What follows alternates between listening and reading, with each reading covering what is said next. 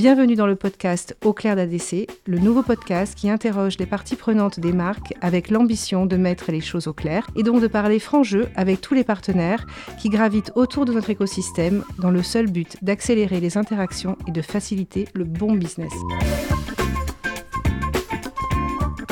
Aujourd'hui, on se retrouve avec Thibaut Monge-Etcheberry, Merchandising Manager, c'est-à-dire responsable des achats chaussures au sein de la Samaritaine à Paris. La Samaritaine qui nous accueille aussi pour une formidable exposition qui présente les 10 ans de ADC. Bonjour Thibaut. Bonjour. Est-ce que tu peux présenter ton métier Thibaut? Alors mon métier consiste à, dénicher, à, rencontrer et à acheter des, euh, donc des chaussures en l'occurrence, euh, et de les présenter ensuite quelques mois plus tard en magasin pour les proposer aux clients et clientes de la Samaritaine. Ça paraît être euh, un métier formidable. Moi j'ai une question qui me brûle les lèvres. Est-ce que un acheteur achète finalement aussi les chaussures qu'il achète pour le grand magasin? Alors, un acheteur ne peut pas acheter euh, toutes les chaussures qu'il euh, voit en, showroom ou dans les marques en amont, euh, mais c'est important que les, acheteurs puissent essayer les chaussures, puissent essayer même de la maroquinerie. On a sélectionné ces produits pour un confort, pour un style, pour une qualité, et c'est notre mission en tant qu'acheteur de le transmettre jusqu'au magasin. Euh, donc on ne peut pas transmettre euh, à des clientes et des clients euh, des produits qui n'ont pas été, pour moi, essayés. Donc j'encourage toujours mes équipes à essayer les produits avant de les sélectionner. Oui, finalement, c'est important de revenir à l'essence même du produit pour toi. Exactement. Aujourd'hui, quel est l'acheteur de la Samaritaine, puisque vous êtes ouvert depuis à peu près un an et demi? Oui. Tu peux nous présenter un peu le profil de l'acheteur du secteur chaussures? Alors, le profil d'acheteur chaussures, donc il faut un intérêt pour la chaussure déjà, il faut comprendre un petit peu ce, ce métier qui est différent du textile. Euh, c'est un produit qu'on porte tous les jours, c'est un produit qui, qui, touche le sol, euh, c'est un produit qui doit être confortable, qui doit nous accompagner tout au long de la journée euh, et parfois même dans nos soirées. Donc, il, il faut comprendre la façon, il faut comprendre aussi la mode et les envies des clientes et anticiper les besoins et les envies de, ces mêmes clientes euh, et de, et de nos vendeurs. Du coup, euh, tu sembles être vraiment un expert euh, du produit. Est-ce que tu as toujours travaillé en tant qu'acheteur chaussures? Quel est ton parcours? Alors j'ai commencé mon parcours dans les achats euh, chez Browns à Londres, euh, où j'ai commencé par l'accessoire et la chaussure. Ensuite j'ai fait du textile euh, et de la joaillerie pour, pour toujours à l'homme. Et ensuite je suis revenu en France, où j'étais acheteur chaussures, designer et sneakers pour les Galeries Lafayette, avant de rejoindre les équipes DFS et la Samaritaine. Tu as donc une bonne vision finalement de l'offre chaussures. Est-ce que tu as une façon d'approcher ou de trouver des marques indépendantes, puisque dans la Samaritaine, vous avez aussi de très jolies marques de luxe ou haut de gamme. Est-ce que tu regardes un petit peu les marques euh, de créateurs indépendants? Alors en tant qu'acheteur, on est toujours en veille euh, de, trouver les nouvelles, euh, les nouvelles marques ou même des marques qui existent déjà mais qui, qui se développent, qui, qui, ont de nouveaux points de vue à apporter à la mode. Donc ça reste important d'être en veille constante. Euh, on ne peut pas amener toutes les marques que l'on rencontre ou toutes les marques que l'on trouve euh, sur les réseaux sociaux ou même euh, en showroom. On doit faire une sélection et cette sélection se fait surtout en connaissant nos clients. Euh, les besoins des clients en connaissant l'offre également. Notre magasin est le plus petit euh, grand magasin de Paris, donc on ne va pas pouvoir montrer absolument tout. C'est important de, d'être, euh, de, sélectionner pour les bons clients, que ce soit les, clients touristes, donc asiatiques, américains ou des Émirats, tout comme les locaux, qui restent très importants, surtout à la chaussure. On a une très grosse part de, clients locaux qui ont des envies de mode et de chaussures assez différents de de nos clients euh, asiatiques euh, ou, américains. Et toi, par rapport à ton parcours finalement et dans ton process personnel de choix de marque, est-ce que tu as évolué au fur et à mesure euh, de ta carrière? Certes, tu, es censé t'adapter à la clientèle de ton magasin, mais est-ce que toi, personnellement, tu as une approche qui évolue aussi avec le temps? Alors l'approche évolue également avec les problématiques que l'on rencontre. Aujourd'hui, on rencontre une problématique de, de coût de production, de coût de matière, qui, fait qu'on se pose de nouvelles questions. Euh, ça fait quelques, quelques mois où on se pose la question de euh, si un produit a pris 30%, euh, est-ce que la qualité suit? Est-ce que par rapport à d'autres marques environnantes, le client va comprendre cette évolution? C'est des nouvelles questions qu'on ne se posait pas avant. Et justement, en prenant en compte ces problématiques de, production qui sont un peu euh, générales dans tout le secteur, comment tu accompagnes euh, les marques indépendantes que tu sélectionnes en fait dans cette démarche et euh, avec cette problématique? Alors mon rôle d'acheteur, voyant beaucoup de marques et voyant beaucoup de partenaires, c'est quand même de pouvoir partager les bonnes pratiques de, certains partenaires qui anticipent bien les choses, mais c'est aussi de challenger les marques qui vont avoir ces problématiques ou qui les ont déjà. Euh, de les faire regarder un petit peu plus loin que juste la production de leur propre marque, mais de leur montrer que ça impacte également en magasin euh, la clientèle euh, et notre façon aussi de véhiculer le message d'une marque. Donc il, faut, il y a beaucoup plus de travail à faire au niveau de, de nos vendeurs pour, pour expliquer la façon, expliquer la qualité des produits, le design des produits, mais également l'intention des designers. Donc c'est important de challenger justement les marques pour que cette, cette réflexion se fasse d'un bout à l'autre de la chaîne, donc de la création jusqu'à jusqu'à la vente. Tu disais aussi, euh, quand on préparait euh, ce podcast, que tu invitais ou tu accompagnais euh, les marques avec qui tu collaborais à justement penser long terme dans, dans la relation, leur expliquer justement ces problématiques de price point et finalement l'aboutissement sur le terrain et qu'il fallait effectivement qu'ils en prennent conscience et tu les encourageais même à euh, chercher une forme de créativité dans leur proposition euh, d'offres. Tu peux nous en parler un peu plus? Alors oui, euh, pour moi, c'est dans des temps de crise et dans des temps où, où, la production, où les, où les rouages ne sont pas forcément tous très évidents que l'on doit devenir créatif. Les marques euh, qui ne sont pas des super power brands, euh, qui ne peuvent pas forcément avoir des, des, minimums de production énormes, vont avoir besoin d'être un peu créatifs. Donc des, des produits qu'on va appeler carry-over, donc qui sont des produits qui peuvent être présents dans les assortiments de marques chaque saison, euh, qui sont des basiques, des mhm. iconiques, dans des couleurs basiques également, peuvent très souvent euh, être produits à différents moments de la chaîne de production. Donc au lieu de produire en même temps que tout le monde, ils peuvent être produits entre les saisons. Ce qui apporte aussi euh, de la nouveauté pour les clients, mais également en, on va dire en fond de commerce, d'avoir toujours ces, euh, produits iconiques dans les magasins et dans toutes les pointures. C'est un peu plus facile à gérer pour eux aussi en termes de temps de production. C'est toujours beaucoup plus court entre les saisons que pendant les saisons. Donc moi je me demandais finalement si un acheteur chaussures d'un grand magasin de luxe avait conscience que les préoccupations euh, des marques indépendantes et des euh, jeunes PME créatives étaient plus euh, leur planning et leur plan de trésor que finalement le planning des Fashion Week Et en fait, la réponse est plutôt oui alors. La réponse est très large. On ne vit pas dans une grotte en tant qu'acheteur. justement, on doit, on doit être un peu observateur du monde et voir ce qui se passe pour anticiper les désirs des clients. Donc, on, on regarde effectivement aussi les chiffres.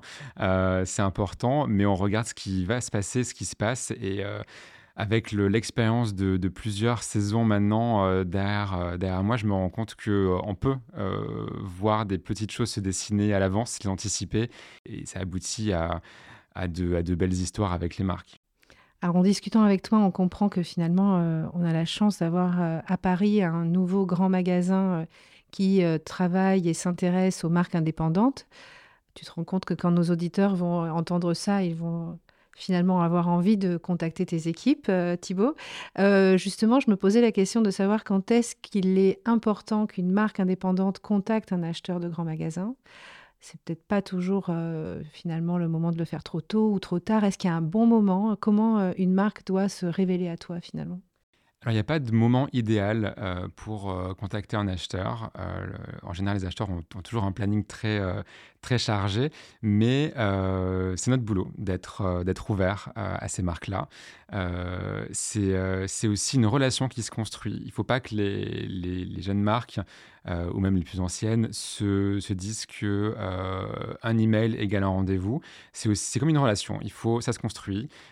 parfois, une marque peut ne pas être prête tout de suite à entrer dans un grand magasin. Elle peut être prête à rentrer dans un concept store, dans un autre grand magasin. Il faut aussi que le, magasin en question euh, ait la bonne clientèle pour cette marque-là. Et surtout, je conseille aux marques de faire un peu leur devoir. Euh, moi, je reçois beaucoup de sollicitations de marques qui, euh, qui n'ont pas soit le bon produit, soit le bon prix, soit la bonne fabrication pour répondre aux besoins des clients. Et c'est important d'être à l'aise avec sa, distribution. Je conseille de faire vos devoirs et de, contacter dès que vous vous sentez prêt et d'être prêt à créer une relation, de se rencontrer. Et ça peut prendre parfois plusieurs saisons, parfois c'est plus rapide, afin de rentrer dans un grand magasin. Oui, donc du coup, on retient qu'il faut que la marque ait conscience du positionnement du magasin, qu'il regarde avec lucidité aussi son propre positionnement de marque et qu'il doit aborder cette relation, on va dire, comme une relation humaine classique avec un partage, partagé avec l'acheteur et faire comprendre aussi où il en est. Exactement. Et toujours quelque chose à dire en tant que marque, c'est important. Avoir un point de vue, avoir un ADN, ça reste important, parce que c'est ce que le client va, comprendre. J'explique beaucoup à mes équipes également quand on fait des sélections de chaussures, pareil pour toutes les catégories. Euh, le client il jette un coup d'œil dans un magasin. Il va pas y passer des heures de réflexion. Donc euh, souvent, c'est un exercice que je demande à mes équipes de jeter un coup d'œil à une sélection. Si euh, quelque chose les attire, c'est quelque chose de juste. Si quelque chose rien ne les attire, ça va être pareil pour le client.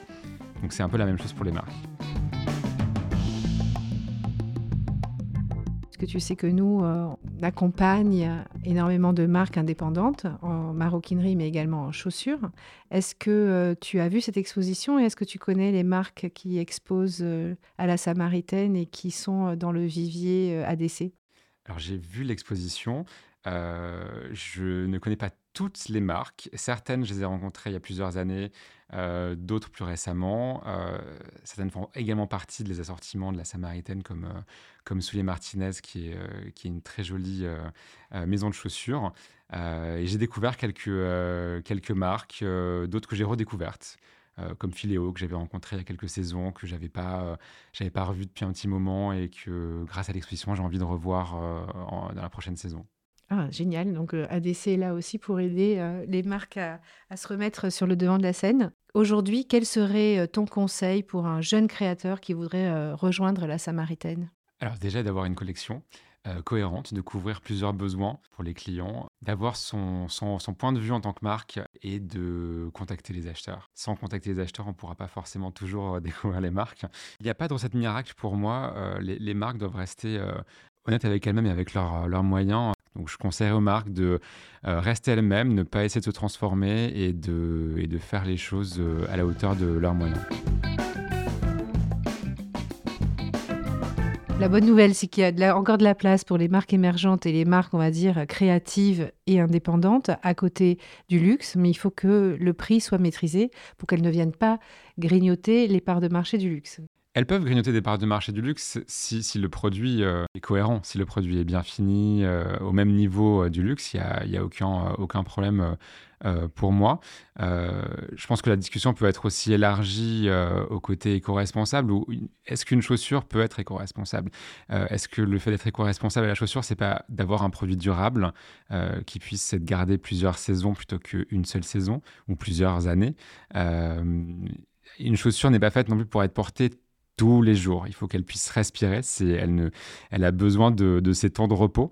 Euh, donc, acheter plusieurs paires de chaussures, c'est toujours important.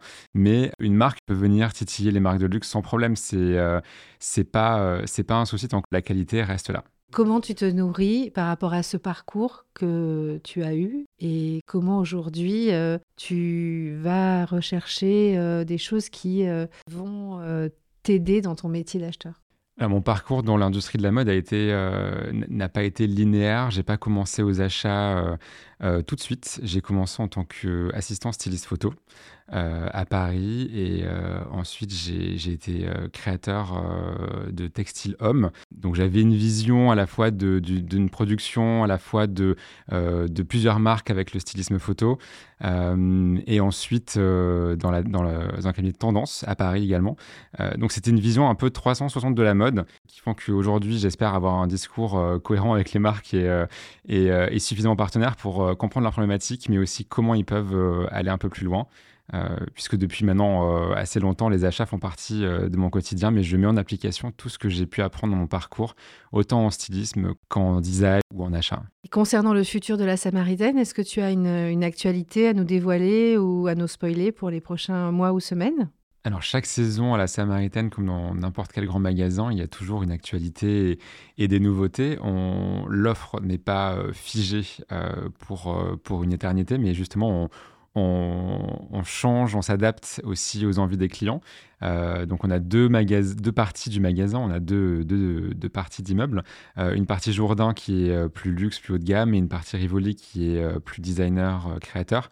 Euh, dans laquelle on va avoir une belle actualité entre juillet et septembre avec une ouverture d'espace euh, chaussures, euh, plus, jeune et plus, mode qu'une partie de notre offre du quatrième étage chaussures, qui sera une offre hommes et femmes, qui, permettra de créer des silhouettes avec le ready-to-wear et le textile de, de la Samaritaine. Donc ça c'est super, merci de nous dévoiler ça en avant-première. Peut-être aussi des, marques ADC y seront référencées? Peut-être des marques ADC pour cette ouverture ou peut-être euh, en saison 2 ou 3 Alors, merci du fond du cœur, Thibaut, parce que j'ai découvert euh, bah, une personnalité derrière une fonction. Euh, je serais ravie que les auditeurs, auditrices puissent aussi se rendre compte de combien et entendent avec ta voix combien tu aimes ton métier, mais combien tu aimes aussi la jeune création. Donc vraiment, pour moi, c'est une très belle rencontre et un premier bon podcast. Merci beaucoup. Merci Virginie d'avoir accueilli. Et merci à vous, chers auditeurs et auditrices. Je vous rappelle qu'au-delà du cuir est l'incubateur des marques d'accessoires de mode de la filière française du cuir. On fête nos 10 ans cette année, donc plus que jamais, si vous êtes créateur ou porteur de projet dans le secteur de l'accessoire, n'hésitez pas à nous rencontrer et à nous suivre sur Instagram et LinkedIn. Et pour plus d'informations, tout est disponible sur notre site web au-delà.